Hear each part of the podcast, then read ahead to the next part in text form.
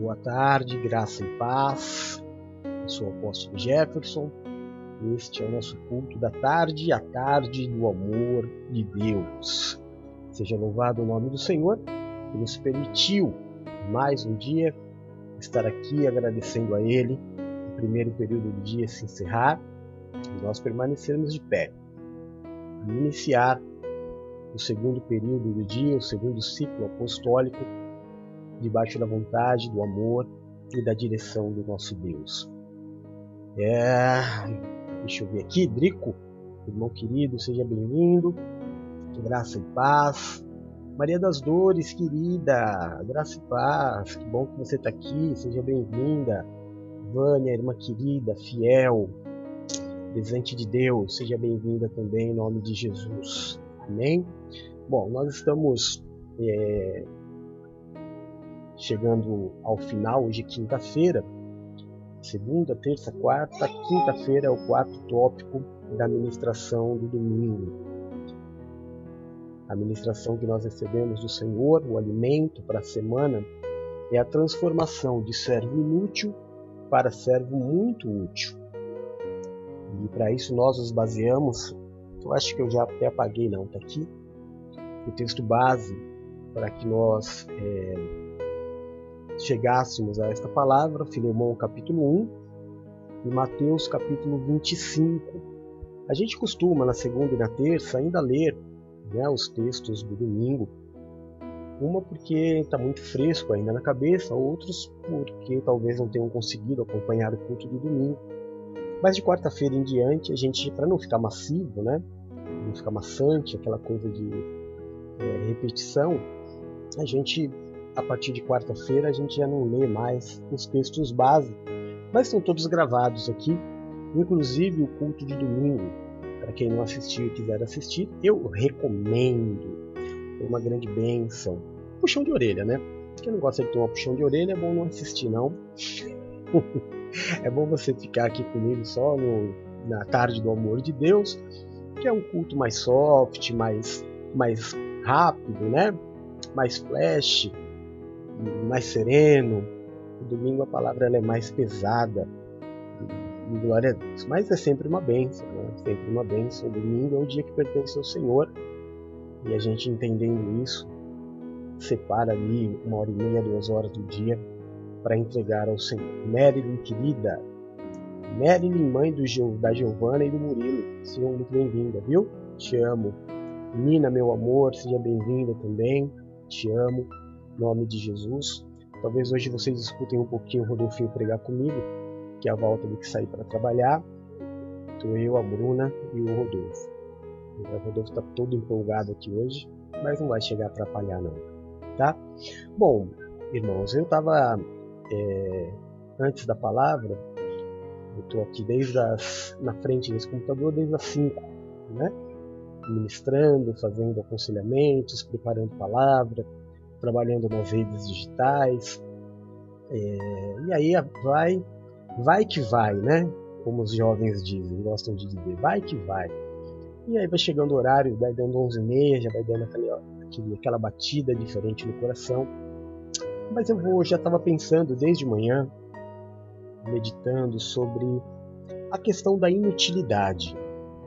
Né? Porque o tema de hoje, eu vou fazer diferente, hoje eu vou pôr já logo no início, o tema de hoje é esse aqui, ó. Todos serão julgados. Eu, né? Quando eu digo eu, todo mundo dizendo eu, são todos. O texto base para esta ministração é Coríntios, 2 Coríntios 5:10, onde o apóstolo Paulo diz assim: Pois todos nós devemos comparecer perante o tribunal de Cristo para que cada um receba de acordo com as obras praticadas por meio da igreja, quer sejam boas, quer sejam más as suas atitudes. Amém? Então, é, não existe neutralidade. Só existem duas forças. Existe a força do bem e existe a força do mal. Não tem como a gente ficar em cima do muro. É, a gente, uma hora na vida, a gente opta. Quando a gente não opta, a gente é usado. Né? Normalmente usado pelo mal.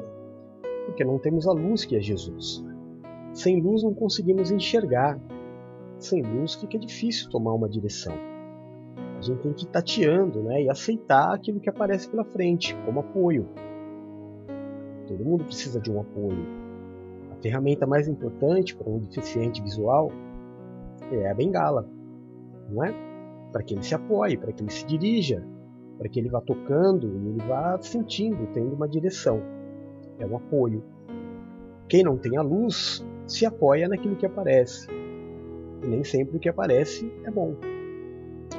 Nem sempre a primeira opção é a melhor. Por isso a gente sempre precisa ter calma para decidir. Mas para não se perder do tema da inutilidade, eu estava pensando o que é realmente inútil. Será que existe alguma coisa inútil? O inútil tem muito a ver com o lugar em que se está. Eu estava fazendo toda essa, essa introdução porque a Bíblia ela nos ensina que Deus não leva em consideração o tempo de ignorância.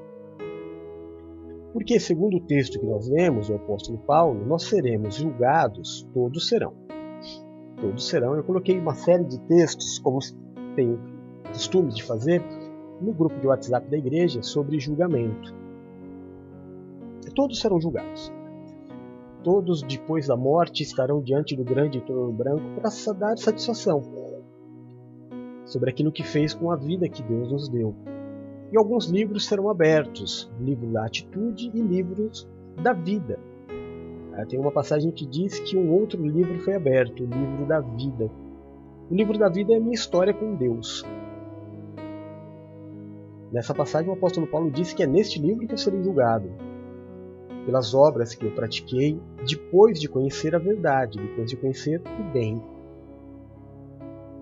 Quando Adão e Eva pecaram no paraíso, a árvore, embora ela tivesse o nome, a árvore do conhecimento do bem e do mal, a árvore não era do conhecimento do bem e do mal.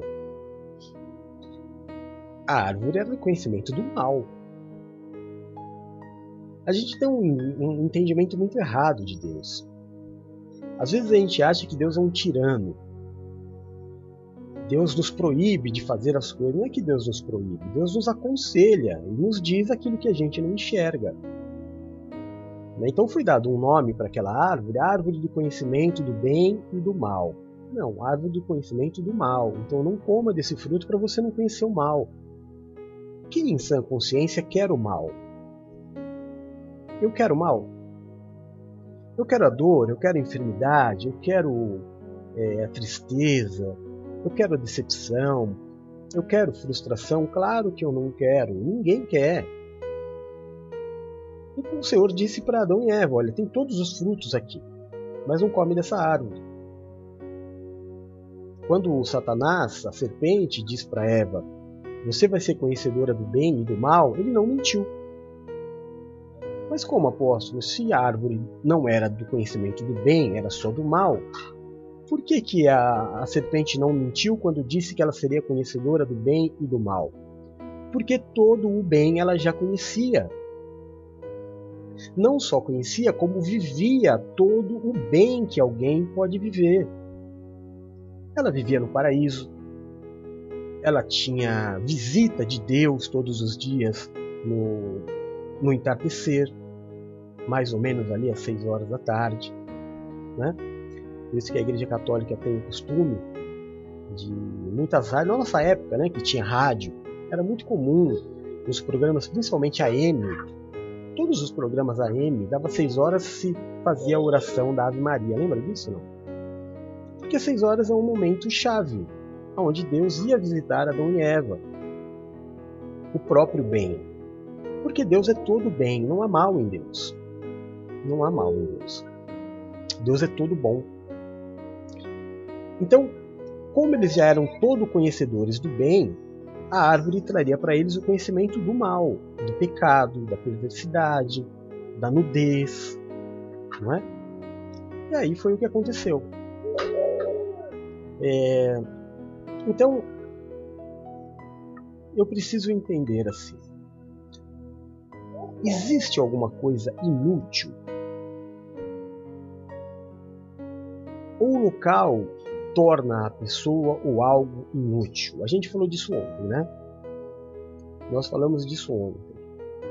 É, muitas coisas dentro da tua casa são inúteis, mas seriam muito úteis na casa de uma outra pessoa que precisa. Roupas que estão no teu guarda-roupa são inúteis porque não servem em você, ou você já não gosta mais delas, por que estão no teu guarda-roupa? Inúteis toda a inutilidade, ela vai ser cobrada. Porque Deus não criou nada para a inutilidade. Tudo que Deus criou é bom. A palavra diz isso.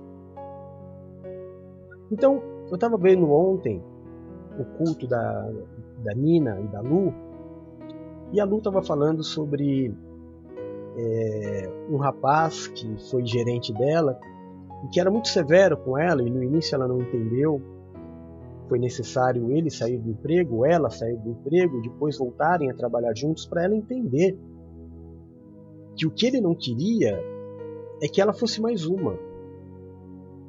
Ele queria causar nela é, o dinamismo, o crescimento. Esse é o papel de todo líder. Porque toda inutilidade parte da atitude do responsável.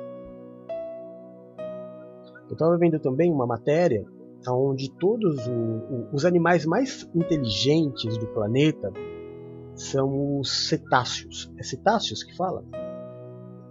Apóstolo, quem são os cetáceos? Se é que eu disse o nome correto, são os golfinhos, as baleias. Não existe animal com uma capacidade de inteligência maior do que eles, muito maior do que a nossa. Muito maior do que a nossa. Porém, irmão, é, não é incomum nós encontrarmos uma baleia orca, por exemplo. Eu não sei se a orca é, acho que sim, né? Porque a orca é um animal diferenciado, ela não é uma baleia, a orca. A orca, se eu não me engano, mas também não, não me formei em biologia para dar aula de biologia, né? Melhor eu me atentar à palavra de Deus, que acho que eu manejo melhor.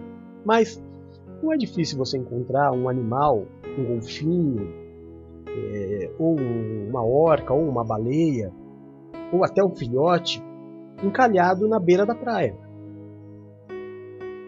Mesmo sendo extremamente inteligente. Como que um ser extremamente inteligente pode encalhar? Eu te dou a resposta. O líder. O líder conduziu o animal até ali. Porque todo ser inteligente vive diante de uma liderança, e esses seres vivem por liderança. É o líder que guia o caminho, as atitudes, que direciona até onde há o alimento, onde não há o alimento, tudo, tudo é o líder. E quando o líder toma uma, uma decisão errada, todo mundo paga o preço.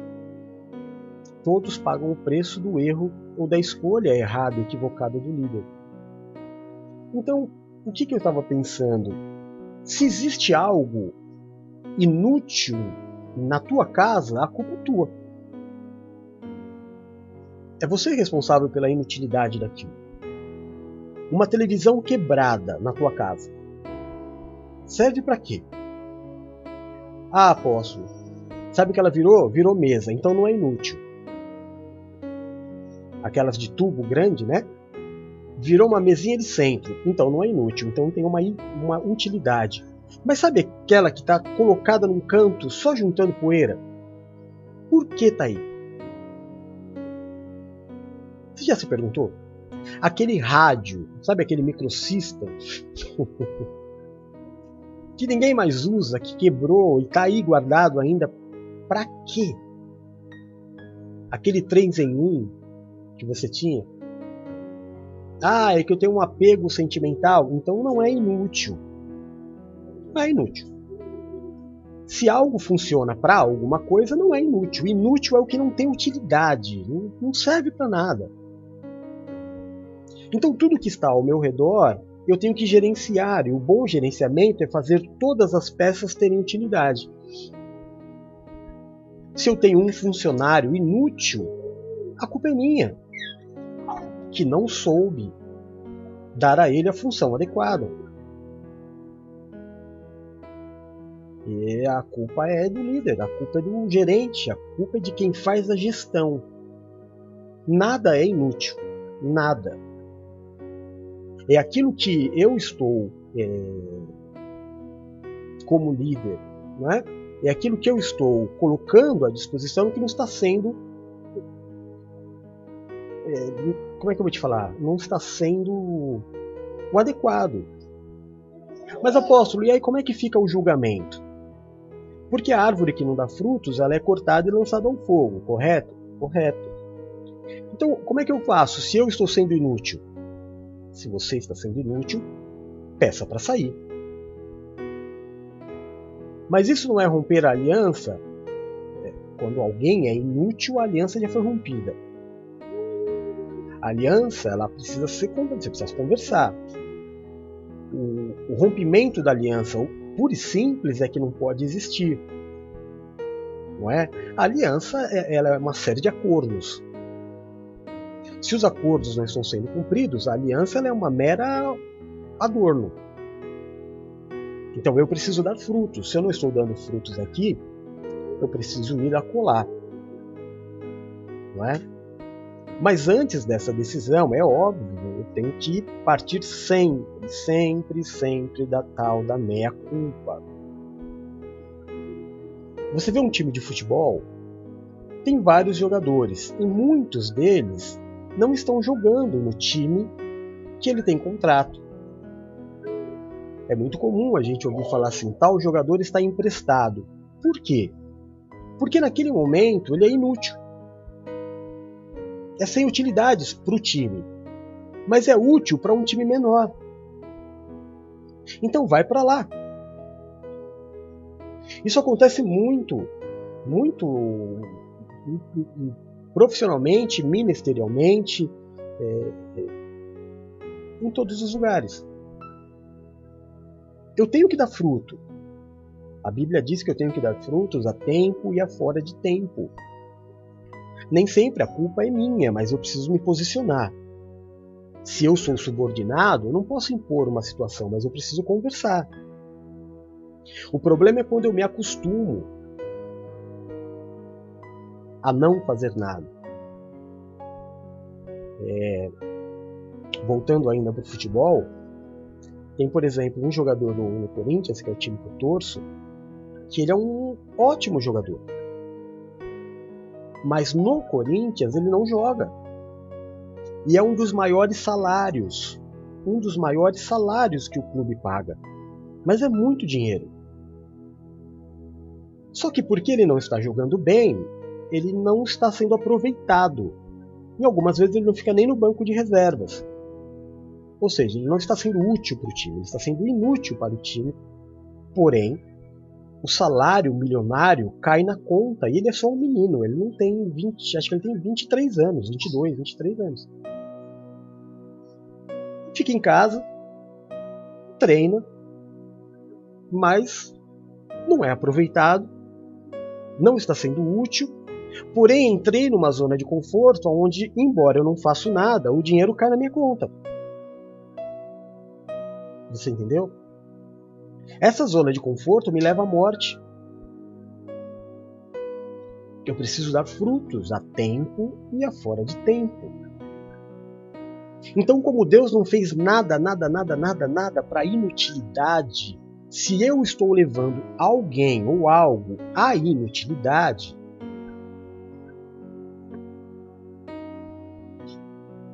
eu preciso rapidamente observar a minha vida limpar a minha vida, colocar a minha casa em ordem, dar tarefas,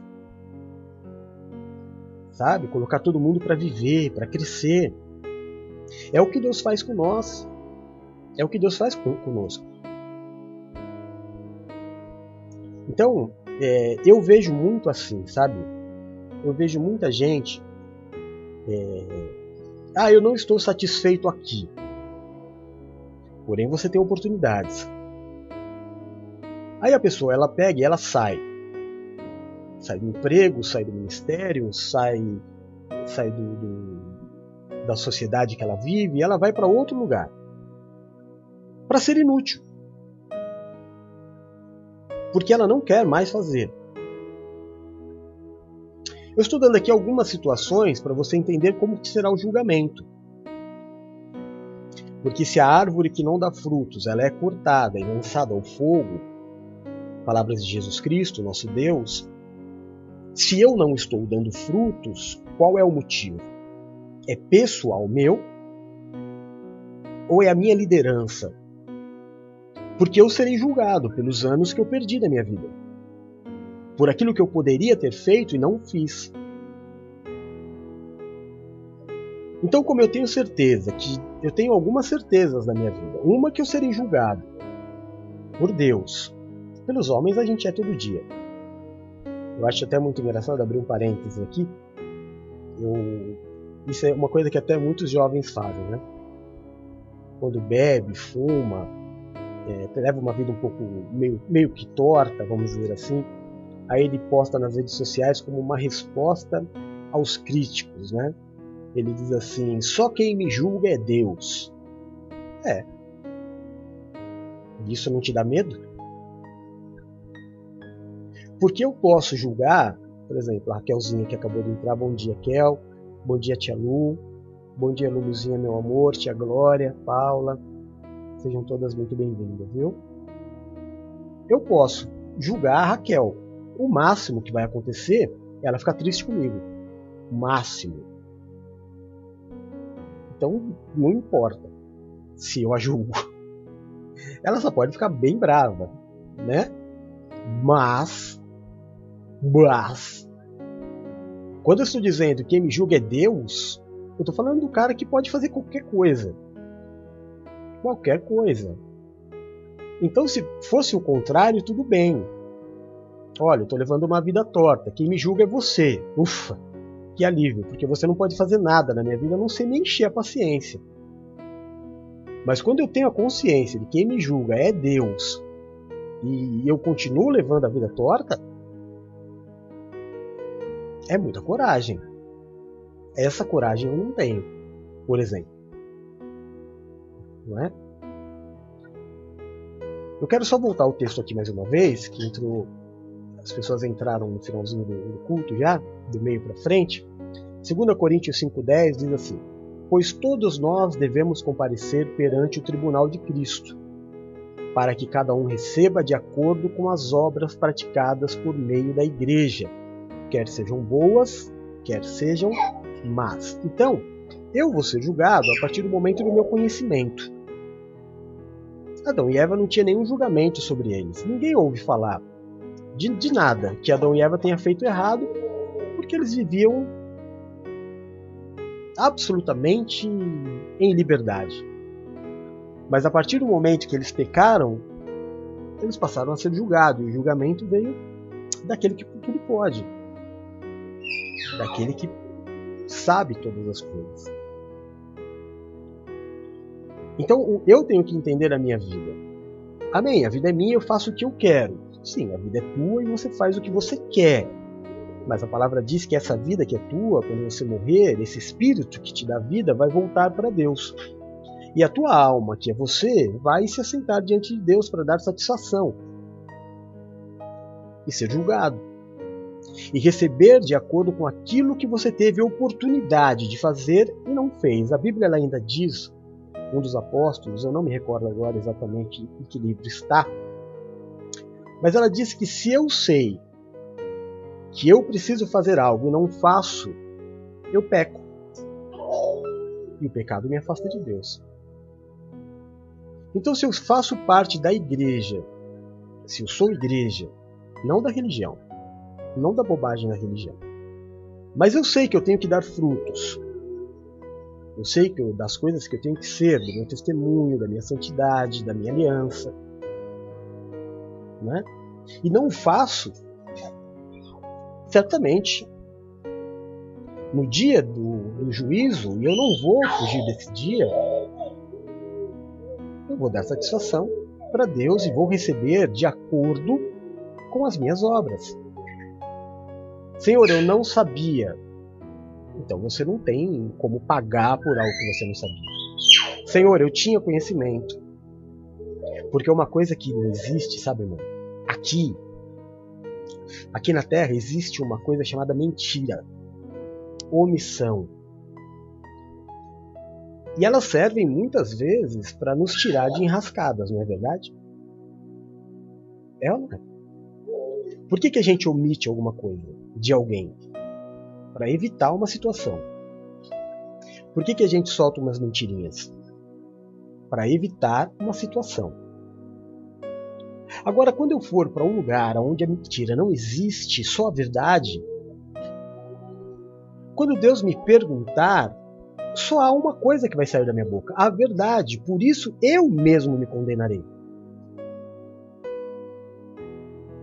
Você entendeu? Por isso que o apóstolo nos ensina, nas Escrituras, nos livros, que sou eu quem me condeno, com a minha própria boca. Porque para onde eu vou não existe mais mentira, não tem como eu chegar diante de Deus e omitir um fato. Sabe, Senhor, a pessoa lá da igreja me chamou para falar mal do apóstolo. E eu fiquei meio sem saber o que fazer e ouvir. Aí você conta a história do jeito que você quer, mas lá na hora não. Lá na hora não. Não se omite nada porque não há nada oculto que não venha a ser revelado. E não existe a mentira. Você ouviu porque de alguma forma aquilo te fez bem. Então você pecou. E segundo toda a sabedoria da, da tia Glória, ontem, e segundo a sabedoria da Bíblia, tudo que nós plantarmos nós vamos colher. Não amanhã. Você não precisa se preocupar com amanhã. Mas o tempo em que essa semente crescer, você vai colher o fruto da traição, da fofoca. Porque em vários pontos da Bíblia, irmão, a, Bíblia, a, a palavra de Deus nos ensina a lei da semeadura em vários momentos. Aquilo que o homem semear, certamente ele vai colher. Não é isso que diz a palavra? Se o homem semear amizade, bondade, amor, esperança, fé, ele vai colher amizade, bondade, amor, esperança, fé. Seja no Novo Testamento ou no Antigo Testamento, a gente sabe que vai acontecer, não amanhã. Então não adianta você quebrar a aliança com alguém hoje e achar que amanhã a tua vida vai desmoronar. Não é assim entre o semear e o nascer da árvore e dar o fruto amargo, levam-se tempo, anos. Então, de repente, você já até passou, nem lembra do que aconteceu, e as coisas começam a dar errado na tua vida. Você fala, meu Deus, mas o que, que aconteceu? Você está colhendo o fruto daquilo que você plantou. O grande erro do ser humano é olhar para alguém que está dando certo, entre aspas, na vida, fazendo falcatruas, coisas erradas, e dizer assim: tá vendo? O crime compensa. Tá vendo? Ser honesto não compensa. Ter caráter não compensa. Irmão, isso é um grande fogo de palha. A pessoa ela é feliz por um instante daquilo que ela, da, sabe, do fruto da maldade, da injustiça, do poder momentâneo que ela tinha para executar aquilo. Então vai por seis meses, por um ano, por dois, ela vai se alimentar bem daquilo, mas um ano, irmão, passa tão rápido, dois anos passam tão rápidos. E aí lá na frente, quando ninguém mais se dá conta, a vida da pessoa começa a ruir, desmoronar. Estou te contando alguma novidade? Que alguém da nossa idade já não tenha visto? A pessoa pronta, ela quebra aliança, ela abandona, ela vai embora, ela fala mal. E são sementes que são jogadas. A palavra diz: vai chorando e semeando. Mas quando você voltar, você vai colher os seus molhos. A gente semeia o dia inteiro. É claro que tudo aquilo que eu semear de bom, eu vou colher de bom. Não tenha dúvida. Mas quanto a isso, não há preocupação. A minha preocupação como pastor em relação à tua vida, em relação ao teu proceder, é o ruim o amargo que você vai ser obrigado a tomar. E aí, irmão, é assim, deixa eu tentar te explicar. É que o tempo é curto e às vezes eu me afogo. Mas eu vou tentar te explicar.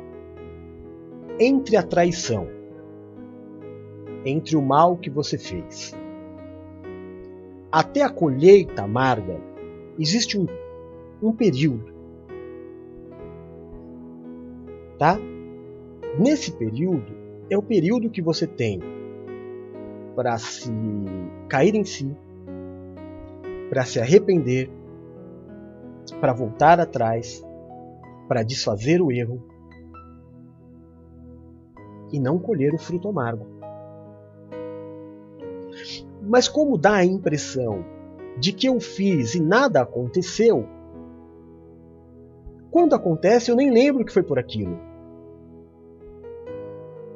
Aí, quando só quando eu sinto o gosto amargo do fruto, e este gosto amargo pode ser muitas coisas, uma dívida, um problema financeiro, uma enfermidade, uma separação, uma traição, eu não sei, eu não estou aqui para te sentenciar, porque isso não é meu, eu não tenho capacidade para isso. Eu sou pastor, eu só te direciono, te ensino. Né? Aí neste momento não adianta orar. Por isso que eu sempre digo, irmão, quando a enfermidade explode, não adianta orar. Sabe, não adianta na hora falar, ai meu Deus, me ajuda. Não, é todo um proceder, é uma caminhada.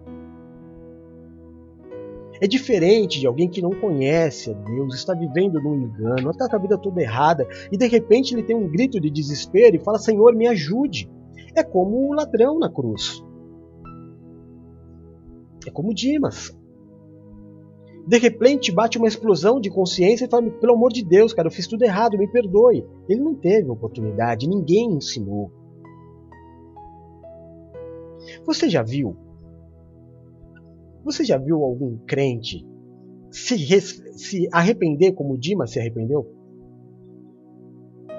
Não, porque o religioso se acha dono da, da razão e da verdade.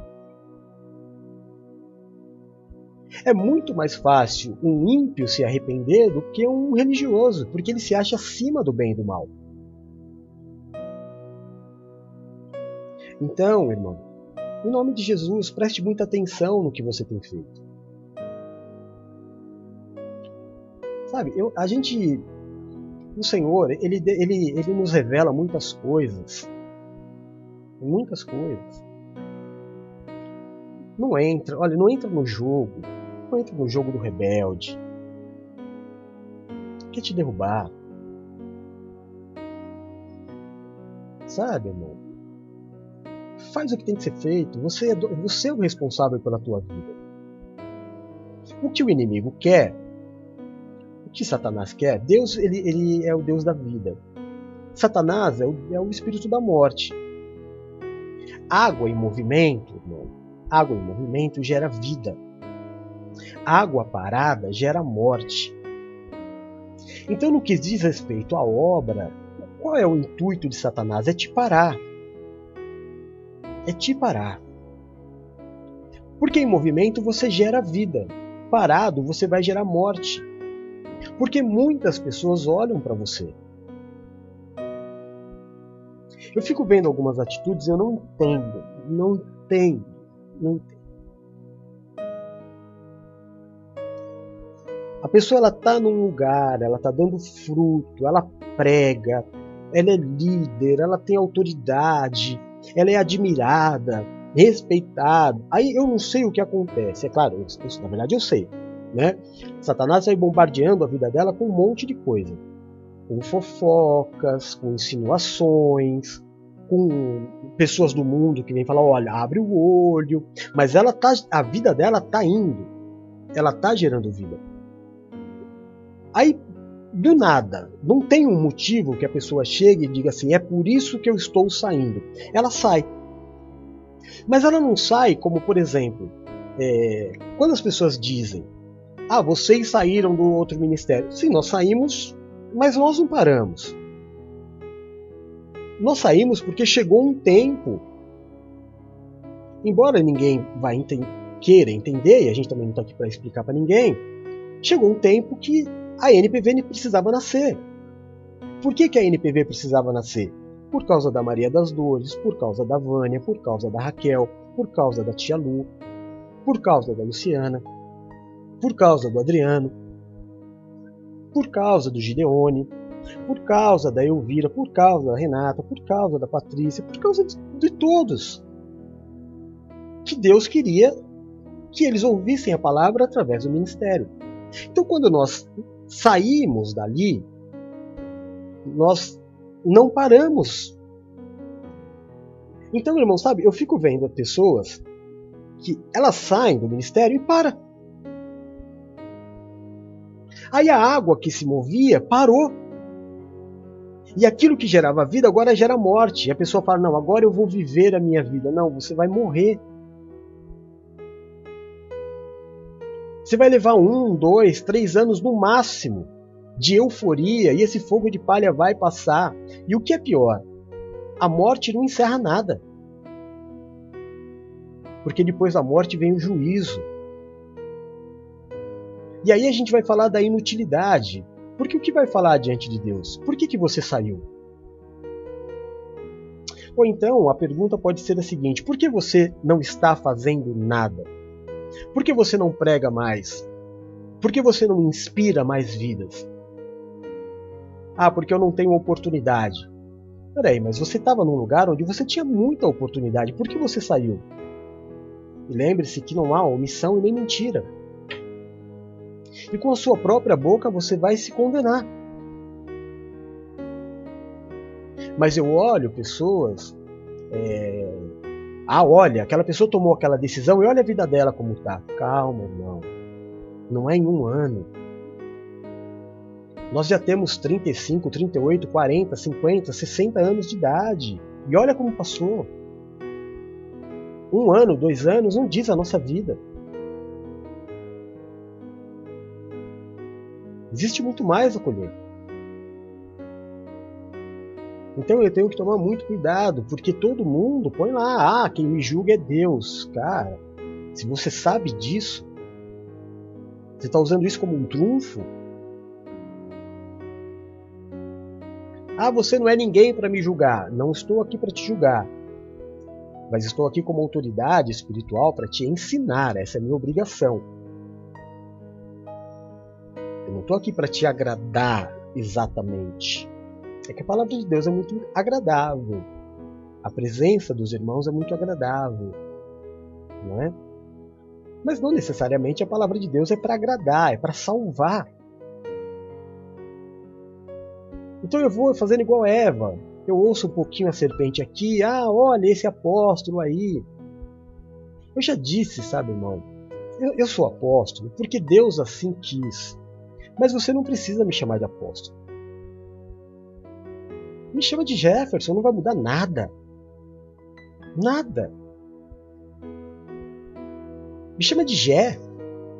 Não tem problema nenhum. Sabe o que eu quero de você? A tua presença e o teu amor. Desde que diante de Deus eu seja tratado como apóstolo, mas se isso causa qualquer tipo de problema para você, não me chame de. Como é que você quer me chamar? De padre? Não tem problema. Desde que você esteja próximo a mim e me chame, quer me chamar de papa? Pode chamar.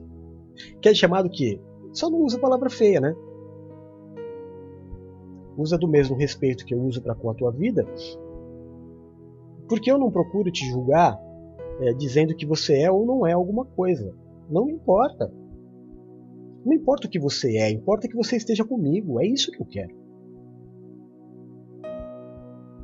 Sabe, agora eu, eu começo a ouvir um zum zum zum no ministério de que, ah, que apóstolo. Não tem apóstolo, então, irmão. Não tem apóstolo. Jefferson, tá? Como é que você se sente bem na igreja? A constituição de Cristo na igreja é apóstolo, bispo, presbítero, diácono e, e, e corpo. Mas se essa constituição não te faz bem, não tem problema, irmão. Não é isso que vai te salvar. Pode me chamar de Gé. Acabou o problema? Olha aí, estamos felizes. Estamos felizes. Ser apóstolo não é um cargo. Eu não ganho mais ou menos para ser apóstolo, não ser. O que eu quero é você bem, se sinta bem. Agora, ficar um ligando para o outro para ficar falando do apóstolo, isso vai trazer maldição para tua vida. E depois não vem falar que o apóstolo, que o apóstolo amaldiçoou ninguém, que eu não tenho esse poder de amaldiçoar ninguém. Eu só tenho o poder de alertar. Que a semente que você plantar, você vai colher. Isso eu te garanto como homem de Deus. Principalmente, sabe, irmão, existem sementes que, que elas crescem mais rápido. É quando a gente faz com aqueles que confiam em nós, que nos amam de verdade. Essa semente, ela cresce que cresce. Cuidado. Eu não me recordo de ter feito mal para ninguém. E se eu fiz, faça como o Adriano fez um dia, que entendeu uma ministração que eu fiz errado e ele me chamou. E aí eu, eu falei para ele o que eu quis dizer e ele falou: Perdão, apóstolo, eu tinha entendido errado. Então, se não há limitação entre nós, se você não é obrigado dentro do ministério a fazer nada e não está dando frutos, por quê? Ah, não gostava, sabe, Deus? Não gostava, ah, é um negócio de apóstolo. Mas ele não disse que você não precisava chamar ele de apóstolo? Porque eu entendo a igreja, Deus, como pastor. Pastor tá bom, então chama ele de pastor. Ele mesmo se autodenomina pastor várias vezes. Não, sabe, sabe que é, Deus? Eu acostumei com a igreja com o reverendo. Misericórdia, irmão. Eu não gostaria, mas se te faz bem, pode chamar. Não, eu entendo como missionário. Chama, não tem um missionário R.R. Soares? Chama, é que você veio da igreja lá? Não tem problema, irmãos. Para de arrumar confusão. Para de arrumar desculpa. A tua carne, sendo seduzida pelo diabo, quer arrumar uma desculpa para você parar as águas. Ao invés de você gerar vida, você passa, passar a gerar morte. Ou isso não é bem claro para você? Ah, mas o apóstolo me deu uma bronca. Eu não dou bronca em ninguém. Às vezes eu sou um pouco mais rígido por não aceitar que me tratem mal não é? Acho que aí não é só o apóstolo, acho que é todo mundo. Se você faltar com respeito comigo, eu vou ficar bravo com você. Mas bronca? Ninguém que dá bronca. Corrigir é uma coisa, dar bronca é outra. Ah, eu não gosto que ninguém me corrija. Então você precisa se converter. Para que no dia do juízo, no dia do julgamento, você esteja ali, ó, nos trinques para salvação. Então, de inútil é uma questão de local. Se você está num lugar onde você não tem oportunidades, está sendo inútil, procure um lugar onde você seja mais útil. Mas sair de onde você é útil simplesmente para viver uma vida de é, regalos, eu acho que não é uma boa não. Acho que não é uma boa não prazer da carne é muito rápido. Né? Acho que o prazer mais gostoso que Deus nos deu é o prazer do sexo. Mas, irmão, é, é, é um negócio tão rápido, né? Que a gente fala misericórdia. Eu fiquei sabendo. Eu fiquei sabendo que o, o porco ele tem um prazer de 30 minutos. Eu falei, eita! O nosso é tão rápido, né, irmão? Não vale a pena perder a salvação por alguma coisa tão rápida. Cai nessa não. Saiba amar e saiba ser amado. Sabe, quem ama protege, quem ama cuida. Experimenta vir falar mal da Nina pra mim. Experimenta. Seja quem for. Pode ser marido, pode ser mãe, pode ser quem for. Vem falar mal da Nina pra mim. Tô falando da Nina porque foi a última que apareceu. Ia ser a mesma coisa da Vânia. Vem falar dela pra mim. Vem falar para mim de quem eu tenho aliança. E não é discurso não, viu, irmão? Porque quem anda comigo há mais tempo sabe que eu sou exatamente assim.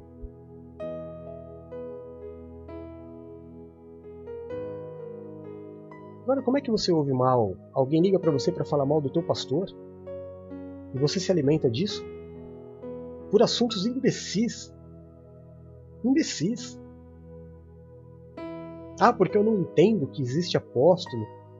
Então, não chama, caramba, cara, mas de onde que isso virou um problema? De onde que isso virou um problema? Desde quando o impulso, ai, chamar de pai, quando, pelo amor de Deus, eu falei para alguém, meu, me chama de pai porque eu sou teu pai. Não, pai é aquele que te gerou na fé. Porque a Bíblia, irmão, nós somos uma igreja bíblica. Nós não somos uma igreja religiosa. A gente faz o que está na Bíblia. Então, os apóstolos geravam filhos, este apóstolo gera filho. Amém? É só por isso. Mas nada é obrigado. A única coisa que você é obrigado é amar, a se sentir bem, a ser feliz, a ouvir os ensinamentos e praticar para que na eternidade nós estejamos todos juntos e que você fundamentalmente tenha uma boa vida aqui na Terra.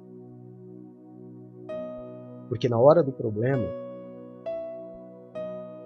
você vai ver muitas pessoas falando, mas apóstolo, eu orei, orei, orei, fiz, fiz campanha, fiz jejum, mas a pessoa morreu. Por que morreu, irmão? Porque não é na hora da enfermidade que a gente ora. Não, a gente ora também, porque para Deus não há impossíveis. Mas a gente faz antes, antes, sabe, antes. Antes da enfermidade, a gente analisa os nossos atos, a nossa atitude. Eu vou deitar, irmão, eu fico pensando em cada um de vocês. Eu fui justo. Ó, vocês sabem que eu sempre falo do último que, que colocou mensagem, né? Eu fui justo com a Nina, eu fui justo com a Vânia. Eu fui justo com a Maria das Dores. Eu tenho que fazer esse levantamento para que evite que na minha vida árvores de frutos amargos cresçam. E se eu fiz, eu já vou direto no altar de Deus, porque graças a Deus, só aqui eu faço algumas orações. Aliás, a oração da noite está uma benção, viu, irmão? Se você aguentar fazer. Ontem nós. Né, Drico? Cadê o Drico? O Drico tá aí? Ontem nós demos muita risada, foi um tempo muito gostoso. A gente bate um papinho antes, de 15 minutos, 20 minutos até a oração, fica relembrando coisas, muito gostoso. É o tempo de igreja, é tempo de corpo. Vai ser assim quando nós estivermos no céu. Agora, seja leal. Seja leal. Você vai ser julgado. Nada passa em branco aos olhos do Senhor. Tudo está no livro da vida se arrepende quanto é tempo. Para que você não tenha dois anos de alegria e falando, olá, traí e deu certo. Nenhuma traição dá certo. Nenhuma. Mera ilusão. Sinceramente, eu não gostaria de que você vivesse na ilusão de que o erro cometido foi uma bênção na tua vida. Amém? Em nome de Jesus. Em nome de Jesus. Senhor nosso Deus e nosso Pai. É no nome do Teu Filho Jesus Cristo, Senhor, que nós nos colocamos diante de Ti neste período do dia que se encerra é clamando pela tua misericórdia, é clamando pelo teu perdão, clamando pelo teu amor, pela tua justiça, clamando, meu Deus, por aquele que tudo pode, é que nós entramos na tua presença. Declaramos Jesus Cristo sempre como nosso Senhor e único Salvador, único e suficiente Salvador. Declaramos que não há outro Deus diante de ti, que só o Senhor salva declaramos o nosso amor, a nossa dependência, declaramos Ebenezer ao final deste primeiro período do dia. Até aqui nos ajudou o Senhor. Obrigado, meu Deus. Queremos juntos consagrar a Ti essas próximas 12 horas do dia, esse segundo período apostólico. A Tua palavra diz que se nós consagrarmos a Ti os nossos planos, as nossas coisas, seremos bem-sucedidos. Então fazemos isso, meu Deus, nas demais horas deste dia, para que tudo aquilo que é bom, perfeito e agradável seja habilitado sobre nós.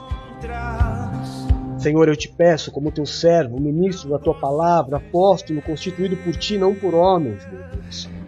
Pelo amor que eu tenho, meu Deus, pela igreja, pela tua obra, eu peço a ti, Jesus, nestas próximas 12 horas, tira da vida dos teus filhos as más notícias. Repreende o espírito da morte, o espírito da enfermidade, repreende a dor, repreende a frustração, repreende, meu Deus, a, a falta de motivação, a inutilidade. Em nome de Jesus. Nos reunimos também, meu Deus, para pedir a Ti perdoa os nossos pecados. Assim como nós perdoamos aqueles que pecaram contra nós, marca-nos com o sangue do Cordeiro. Ainda que os nossos pecados sejam vermelhos como a escarlata, se lavados formos pelo Teu sangue, eles se tornarão mais alvos do que a neve. Jesus Cristo, tira do nosso caminho o homem violento, sanguinário, sem valores. Afasta de nós a violência deste mundo tenebroso. Repreende a vontade do inferno de roubar, matar e destruir e nos dá vida em abundância. Nos livra dos acidentes, nos livra dos assaltos, nos livra das balas perdidas, nos livra do mal desta terra, nos livra da maldade, nos livra da falsidade, nos livra da fofoca, Senhor. Santifica os teus filhos, o teu povo, coloca arrependimento no coração, meu Deus. Em nome de Jesus aonde chegar, Pai, eu te peço. Nesta tarde, o som da minha voz, a imagem deste culto, toca, cura, restaura e liberta. Levanta o cansado, o abatido e o prostrado, faz obra de milagres. Olha pelos teus filhos que clamam pelo alívio da dor e pela cura. Olha, meu Deus, pela vida da irmã da, da Bispa Nina, faz obra de milagres. Existem coisas impossíveis aos homens, mas a ti nada é impossível. Age no impossível e mostra, Pai, que para aqueles que estão em Ti, se algo pode dar certo, dará certo. Jeová Jireh, olha pelos teus filhos que precisam de um socorro financeiro, de um suprimento, Pai. Coloca o pão sobre a mesa, abre portas de emprego, levanta, meu Deus, o suprimento financeiro de forma sobrenatural, ajudadores. Age, Pai, na vida dos teus filhos segundo a necessidade de cada um. Aleluia, aleluia. Coloca do teu Espírito Santo Consolador sobre aqueles que estão entristecidos, abatidos, depressivos, ansiosos, meu Deus. Tão cansados, tão carregados que pensam em desistir. Tem misericórdia. Tem misericórdia dos teus filhos. Em nome de Jesus, Pai. Eu quero, no nome de Jesus Cristo, abençoar a minha família, te pedir, Pai, abençoa, guarda, protege, livra de todo mal. A Valéria, minha filhinha Bruno, meu filho Rodolfo. Abençoa, guarda, protege, livra de todo mal, meu Deus, a Bispa Paula, a Bispa Silmara, o Bispo Edu, a Bispa Nina, a Bispa Adriana, a Presbítera Luciana. Abençoa, guarda, protege, livra de todo mal, a Adriana, a sua casa e a sua família.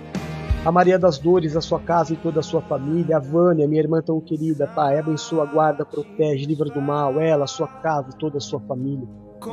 Abençoa, guarda, protege, livra de todo mal a Mérida, a Giovana, o Murilo, toda a sua família, meu Deus, em nome de Jesus. Abençoa a tia Glória, sua casa, toda a sua família. Abençoa a Raquelzinha, meu Deus, sua casa, seus filhos, seu marido, toda a sua família, a tia Lu, sua casa, sua família, Deus de amor. Deus de amor. Eu coloco as minhas mãos sacerdotais sobre este mural virtual, abençoando cada vida, meu Deus, representada nestas fotos, abençoando filhos, abençoando mãe, pai, abençoando a família, abençoando os casamentos, abençoando o marido, a esposa, meu Deus, clamando pela restauração. Oro, meu Deus, por aqueles que foram colocados neste mural, por terem, meu Deus, enfermidades, por terem dores, por precisar, meu Deus, de Ti. Em nome de Jesus, derrama do óleo da unção que quebra todo julgo. Toca com o teu poder de cura, de libertação na vida dos teus filhos, Pai. Eu declaro cada uma destas vidas colocadas nesta tarde debaixo das tuas asas, cada uma delas protegidas. Em nome de Jesus. Eu sou do meu amado e o meu amado é meu. Não há nenhum sentimento, meu Deus, dentro de mim que possa se comparar ao sentimento de amor que eu tenho por ti. É por ti que eu me levanto, é por ti, meu Deus, que eu respiro, que eu trabalho. O Senhor é a motivação da minha vida. O Senhor é o meu amor, o Senhor é a minha razão. Muito obrigado. Obrigado pela eleição, pela oportunidade. Obrigado por não permitir que eu permaneça, meu Deus, em inércia, mas que em todo momento eu esteja em movimento, gerando vida, gerando paz, gerando, meu Deus, na vida dos teus filhos fé. Obrigado. Obrigado. Tem misericórdia, meu Deus, daqueles que fazem ficam confabulando contra a vida do teu servo. Misericórdia. Eles não sabem o que fazem. Tem, tem misericórdia. Tem misericórdia daqueles, meu Deus, que sem motivo algum me abandonam. Abandonam a tua obra e não para trabalhar mais, simplesmente para parar. Misericórdia. Misericórdia daqueles que são amados e não sabem retribuir o amor. Misericórdia. Dá entendimento aos teus filhos, meu Deus, para que eles possam se arrepender enquanto a têm. Enquanto a têm. Que o amor seja pago com amor e não com traição. Cuida dos teus filhos. Que esta oração suba ao seu trono como cheiro de um incenso agradável. Que neste momento de culto a nossa vida possa ter agradado a Ti. Obrigado, Senhor. Obrigado. Maravilhoso conselheiro, Deus forte, Pai da eternidade, Príncipe da paz. A minha vida só serve se for para te servir.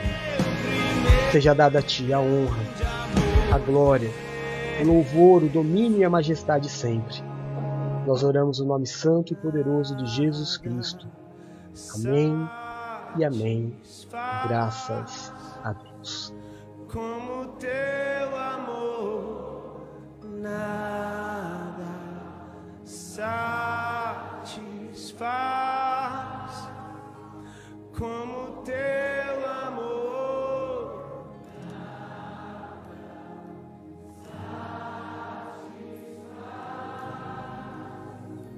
Amém?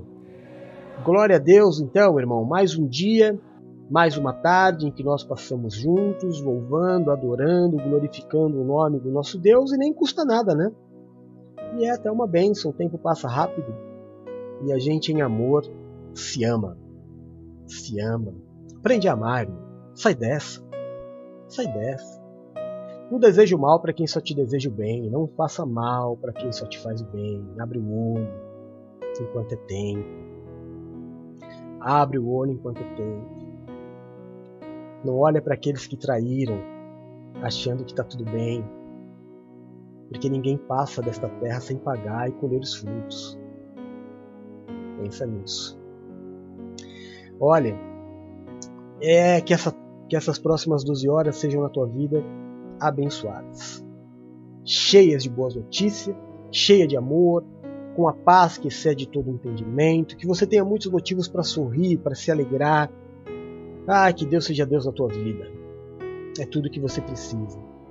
Amém? Vamos aos recadinhos? Ó, já tem três igrejas querendo levar o apóstolo, hein? Ei, glória a Deus. Vamos começar, vamos começar. Vamos para Campinas, vamos para Vila Maria e vamos para Diadema. Glória a Deus, vai ser uma festa. Você que quer levar o apóstolo para um evento na tua igreja, ou quer levar o apóstolo para ministrar na tua igreja, manda uma mensagem pelo WhatsApp 13 99723 0214. Amém? É, se você precisar conversar com o apóstolo, eu faço isso a manhã inteira, viu? Hoje teve até uns áudios engraçados, eu acabei mandando para o grupo dos sacerdotes, não de, de sacerdote para sacerdote, né? não engraçado do povo, engraçado de pastores. É, se você precisar conversar com o apóstolo, direcionamento, oração, aconselhamento, seja o que for. 13 99 723 0214 é o meu WhatsApp. No momento do mês em que você puder me abençoar com o teu dízimo, puder, em amor, não é? nada de obrigação. A chave Pix para que você possa abençoar o ministério do apóstolo, me ajudar a permanecer, me ajudar a continuar combatendo o bom combate, completar a minha carreira. A chave Pix também é 13 997230214. Amém? Daqui a pouquinho, às 4 horas, a Bispa Paula deve vir trazendo a mesma palavra. Às 8 horas, a Lulus. A por que eu estou na cabeça que é a Lu que faz o, o culto de hoje, hein? Acho que eu tô com saudade da Lu. É porque vai ser aniversário dela agora. Acho que eu tô com, com, com saudade. Ela já pregou ontem. Hoje é a Paula e a Valéria. É uma grande bênção falando sobre relacionamento familiar. E 11h30 mais ou menos eu entro. E aí fico lá, ouvindo música. Lá não, aqui, né? Ouvindo música, se entra alguém eu converso. A gente ontem bateu um papo muito gostoso. E quando dá 5 para meia-noite, a gente ora 5 minutos de oração, para que não seja nada cansativo também, só consagrando ao Senhor o novo dia. E a gente vai dormir em paz. É isso. Era isso que eu tinha para falar. Amém? Se Deus assim permitir, estaremos juntos até o final deste dia. E é isso aí. Desejo para você tudo que é bom, perfeito e agradável. Amo você. É uma bênção ter você na minha vida. É um presente de Deus. Fica bem, a gente se vê depois. Um beijo. Tchau.